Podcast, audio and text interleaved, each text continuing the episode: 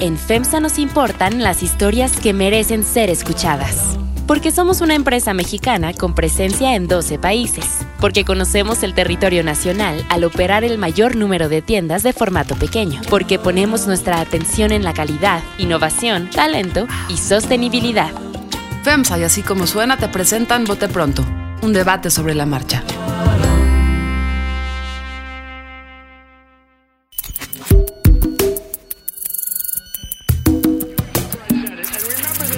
Carlos Puch. María Scherer Ibarra. Ignacio Marván Laborde. Jesús Silva Herzog Márquez.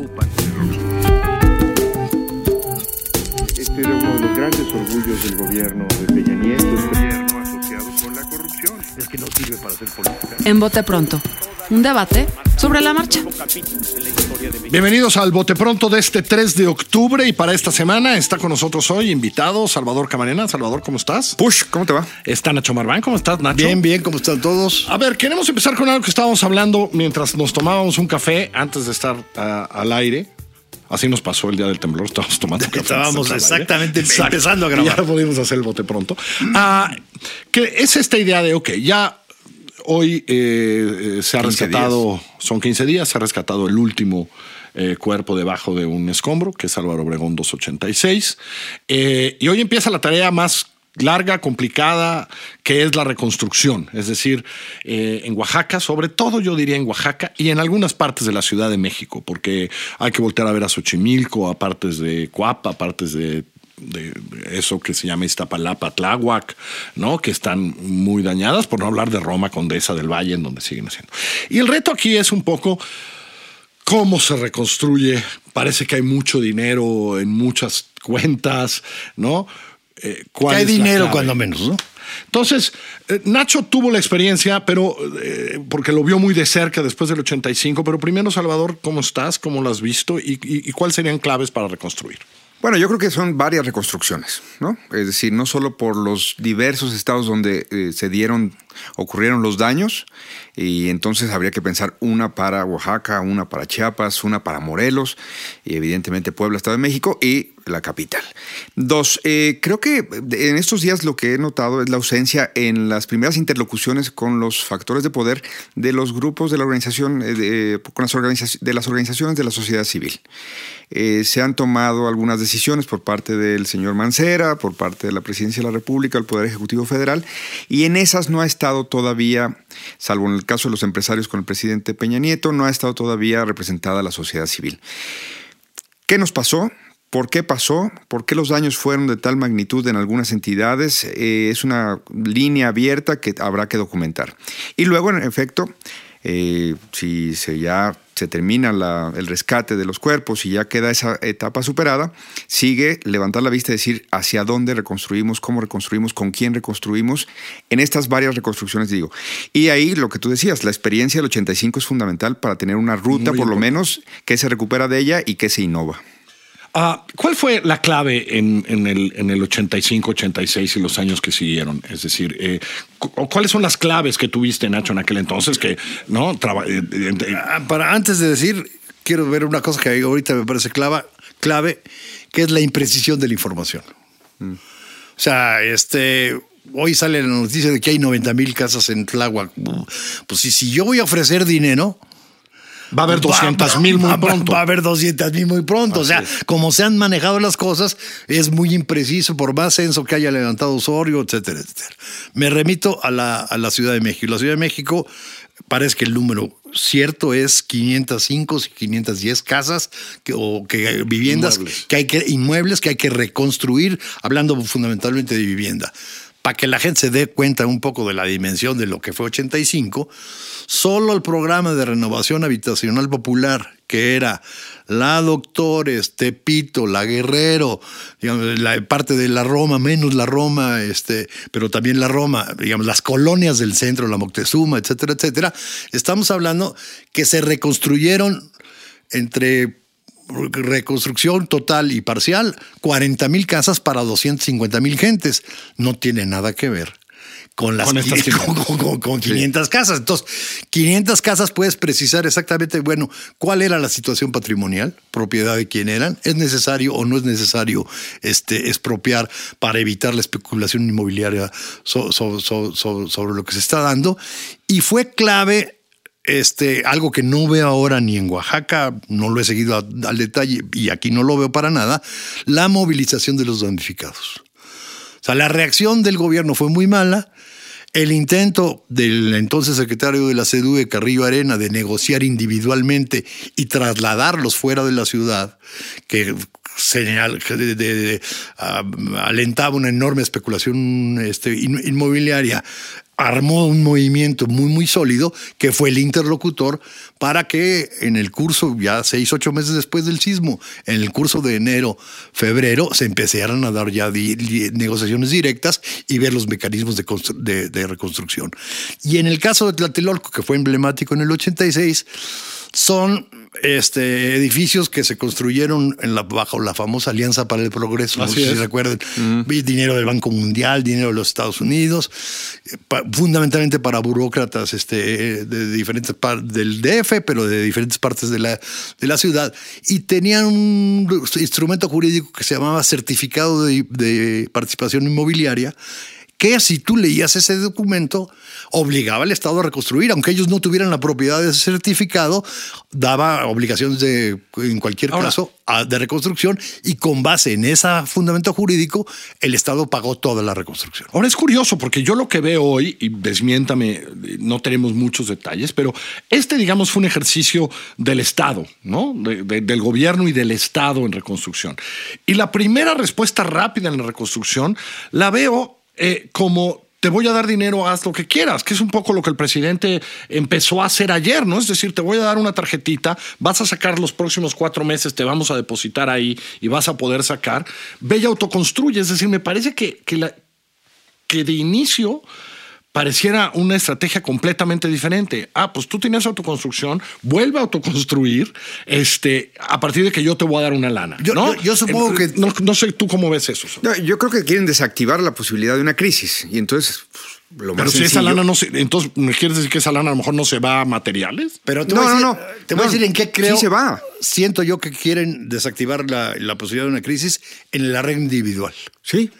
Antes de que se nos organicen, vamos Exacto. a arreglar individualmente. Y precisamente el intento de arreglo individual, en el momento que se atascó, es lo que genera un mes o mes y medio después del sismo una enorme movilización que permite la interlocución, no nada más del Estado, Carlos. Es, decir, entra Sí, sí, desde sí, luego el sé. Estado, entran los damnificados y con la movilización y todos los enormes recursos de la sociedad civil, siempre hubo como un tercero vigilando, Bien. promoviendo. este, Exacto. que no parece estar aquí que con no las hay, tarjetas. que es lo que ¿no? te- sí, Por lo menos una en Oaxaca. Es digo, una regla individual, México. ¿no? O sea, yo te doy a ti y tú te reconstruyes. Entonces ya tienes tú, ahora sí que ya tienes algo en la mano en vez de ciento volando. Entonces sí, sí generas un instinto distin- eh, diferente en, en el damnificado, decir, por lo pronto ya tengo esto. Por eso multiplican luego los damnificados, es decir, porque todo el mundo va a querer también aprovechar esta circunstancia. Todo el mundo Todo quiere. el mundo. En un lugar con la pobreza que hay. con la en- marginalidad en el y con, la marginalidad, pues yo de también carencias, tarjeta, de ¿no? repente tienes una oportunidad. Bueno, eso no es repro- reprochable a esa, a esa parte de, de los damnificados. Lo otro es un Estado que también se sabe incapaz de luego sentarse y planificar y luego administrar un proceso de reconstrucción. ¿Quién va a poder hacer eso en la circunstancia política de fin de sexenio? de una elección que todavía no sabemos para dónde va a ir, en regiones que también luego se pueden organizar muy fácilmente. Cayó en el parte de Oaxaca en un, en un, en un punto donde de por sí era complicado, entonces parece que esto le podría funcionar al gobierno para desactivar cualquier otra cosa y pasar la página por lo menos en esas regiones. Quién sabe con qué resultados en términos reales de reconstrucción. Ah, no, eso, e- ese no es un factor que está en la, en la ecuación, porque lo que vas a mitigar es el reclamo, no el bien que, que luego se va a tener. Eh, En términos políticos se la pongo muy sencilla. El, el- el- el intento individual llegó, digamos, a un, a un estanca- a un atascamiento que generó la movilización. Entonces, se crea un organismo público especial para la reconstrucción que se llamó Renovación Habitacional Popular y curiosamente fíjate quién viene a, presidirlo, a, a- a dirigirlo. Manuel Aguilera que venía de toda una experiencia en el campo Claro. de negociar con cafetaleros problemas muy complicados. Entonces es la experiencia en la negociación lo que lleva a Manuel, no en la construcción, lo que lleva a Manuel Aguilera a encabezar Renovación Habitacional Popular. Y llegaría a ser regente de la ciudad. Y después llegó a ser regente de la ciudad. Ni más ni menos. Eh, creo que cada estado va a tener estrategias diferentes. Creo que, ¿no? Creo que eh, el problema va a ser en la Ciudad de México. Es decir, sobre todo porque ah, la Ciudad de México tiene hoy un drama muy especial. La gente no sabe hoy todavía y no hay una autoridad. Y yo creo que esto hay que reflexionarlo en. No hay una autoridad que te diga qué hay que hacer con tu edificio. Es decir, porque tenemos 38 inmuebles colapsados, pero tenemos miles, eh, ahí sí miles de edificios en donde la gente tiene miedo. Tocados. ¿No? Eh, Y no sabe si esa grieta, y ya le quité el yeso y también veo otra grieta, es para demoler o no es para demoler. Y ya vi el edificio de al lado, no sé si ustedes han escuchado las historias del edificio de al lado, porque todo el mundo se ha ido a ver el edificio al lado y dice, no, ese edificio no está bien, el mío sí, pero ese no. ¿Y cómo hablo con el señor de al lado? Porque no tenemos quien nos diga, tranquilo, esto le- no hay una autoridad real, certificada, ¿no? Y es la, muy fuerte, la ¿no? autoridad responsable está en duda porque es Exacto. el famoso director responsable de obra. Y entre que puede ser cooptado, entre que no es responsable y simple y sencillamente no tenemos suficientes directores No responsables, tenemos suficientes eh, responsables especializados en estructura, pues esto tiene que, ser, pues, tiene que ser un proceso más lento y la gente pues obviamente se desespera. Y entre que no ha hecho una manifestación clara al jefe de gobierno de qué va a hacer en los próximos meses. Aquí esto ya está contaminado por el ambiente electoral. ¿Se queda o se va? Esto no, esto no se va a resolver en dos Bueno, semanas. Hoy, ¿Quién digamos va a que hoy, este proceso? Hoy en la mañana dijo algo muy raro, ¿no? Y a lo mejor eso nos sirve para entrar al otro tema. Hoy Qué raro que algo Mancera muy diga algo muy raro. Bueno, es que dijo que él no, él no se separará mientras continúe la emergencia. Y digo que raro porque entonces habría que definir emergencia. Claro. Eh, de alguna manera uno diría, bueno, la emergencia se acabó hoy cuando el último cuerpo, no, una definición diría, la emergencia se terminó hoy cuando el último cuerpo fue rescatado. Pero a lo mejor la emergencia podría ser definida eh, cuando los que están en albergues temporales pasen a albergues eh, ya más permanentes mientras dura. O a lo mejor la emergencia podría ser definida como hasta que reconstruyamos lo que se cayó y tal. Es decir, cuando digo raro, raro, porque ya está contaminado, no, no sabemos, ¿no? Vamos a hacer, voy a intentar una metáfora a ver si no, no me sale fea. Vas en un auto y, y tienes un percance, tienes un accidente en el auto. Eh, lo primero es la seguridad, ¿no? Que, que el que haya resultado herido tenga la atención, eh, eh, lo- eh, lidiar con lo que pasó. Eso es lo primero. Pero luego lo que quieres es que no te vuelva a pasar eso. Entonces, o esa marca de auto, o la velocidad a la que ibas, o el camino la que carretera. tomaste, o, o- exacto. Entonces, yo creo que para saber qué es emergencia, tenemos que saber qué nos pasó. Porque a lo mejor literalmente no hay defensa contra un, sismo de esa magnitud a 150 kilómetros. A lo mejor no hay defensa y hasta comillas, con todo el respeto a las víctimas, por supuesto, fue barato para la ciudad los daños y las, y, las pérdidas humanas. E insisto, con todo respeto, pero todavía no llegamos ahí. Entonces, ¿cómo vamos a saber cuál fue la emergencia si no hay ni un inicio de diagnóstico o alguien ha visto un inicio de diagnóstico de alguien? Se ha- se- no se ha encargado. Ayer inventaron una figura que se llama el Comité Científico. Se reunió el señor Mancera con eh, eh, Sí, sí, cabezas sí, sí, sí. líderes de instituciones académicas, la UNAM, el POLI, el TEC de Monterrey, que tiene un plantel en donde no han dado explicaciones. Pero ese comité científico no existe. Están tomando medidas en donde dices, bueno, que administre el proceso de cara a algo y yo no veo de cara a qué. A Pero ver, entonces seguiremos en emergencia. El término, el término emergencia, pues podrá ser ambiguo, pero no tiene mucho margen de ambigüedad. o sea, este, no es así de los conceptos con los que puedas jugar demasiado. Pero el sentido común, digamos, y yo creo que políticamente el señor Mancera no se puede ir, cuando menos hasta que no esté encausada la reconstrucción. Pero la reconstrucción de qué encausada, la reconstrucción no, de- como sea, no, con de todas aquí- estas de- condiciones. no, de a Pero eso es, quiere, decir encausa- eso quiere decir que eso no puede ser antes de febrero del año que viene, ni de chiste. ¿A quién, sería a quiénes, cuándo y cómo. Y eso no le lleva a menos de dos meses. Yo me Menos de dos punto. meses, ¿no? Lo que hemos medio y que descubierto... acepten y que acepten los que van a ser sujetos de reconstrucción. Bueno, eh, en esto de, de lo que hemos aprendido estas dos semanas de los DROs y de esas cosas, hemos aprendido que cierto eh, tipo de edificio, de cierta edad, de ciertos pisos, y con pisos, eh, los primeros niveles endebles podrían ser factor de vulnerabilidad. Eso pasó en este temblor, en otros temblores no, ha pasado. Entonces no hay. O- es decir, toda esa información ya existe. ¿O no? No, no, claro está que existe. administrada, no tenemos una, una No, no, de riesgo. Perdón, existe. Existe. La UNAM ha hecho un trabajo extraordinario eso, diciéndonos Carlos, pero, qué fue, qué no existe, fue. Como bien pusiste las columnas en algunos lugares.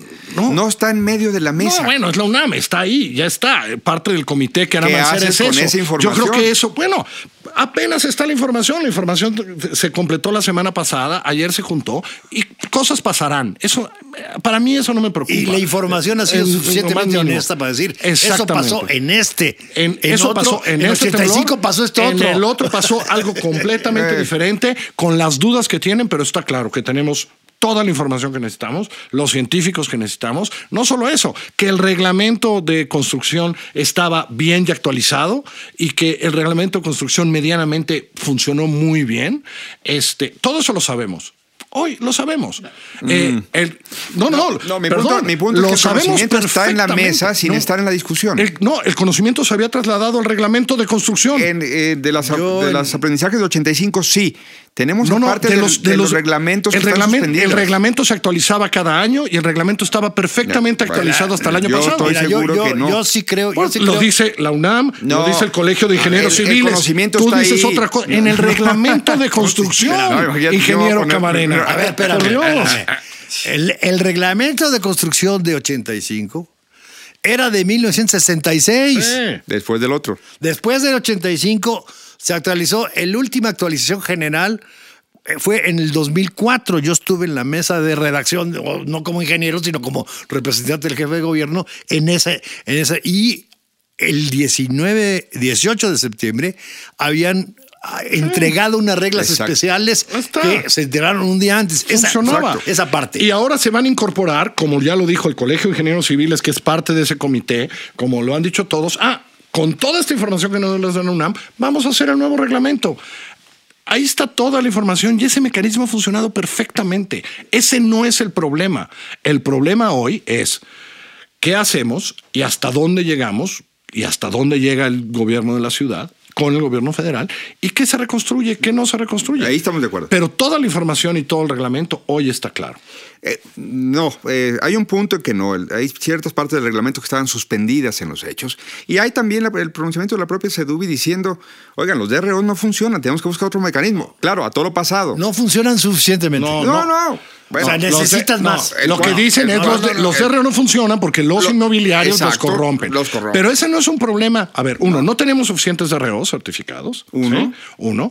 Y segundo, hay corrupción. Pero ese no es un problema del reglamento. Lo que dice Sedubi es que ese no es un problema del reglamento, sino es un problema de De la justicia, opera- de, de la corrupción y, y- de operación. Ah, no estoy seguro que Yo, yo estoy absolutamente seguro. Los Sí. DROs, lo que dice Sedubi es eso. De eso sí estoy seguro porque lo oí.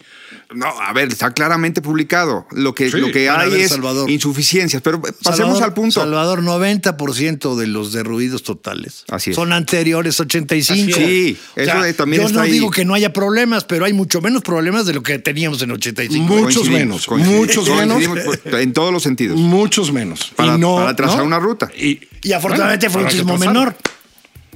30 veces menor. No tan menor, ¿eh? Menor pero comparado con 85. Cuidado, también la UNAM dice que en términos de resonancia, Ah, sí, en donde resonó, de fue hasta factores. 10 veces mayor. En algunas zonas. Cosas que sí sabemos. Y por eso también. pegó en cierta. Vámonos, ya no hablamos del otro. Adiós, Salvador Camarena. Adiós, Adiós, pues. Nacho Marván. Nacho. Me fui, nos fuimos larguísimos, que te les vaya muy bien. Estos bote pronto así como suena. Es. Vote pronto. Un debate sobre la marcha.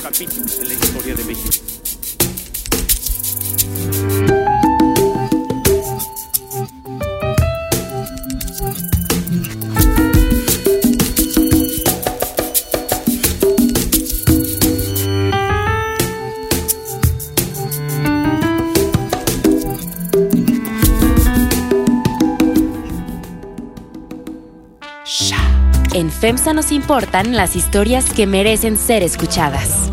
Porque somos una empresa mexicana con presencia en 12 países. Porque conocemos el territorio nacional al operar el mayor número de tiendas de formato pequeño. Porque ponemos nuestra atención en la calidad, innovación, talento y sostenibilidad. FEMSA y así como suena te presentan Vote Pronto. Un debate sobre la marcha.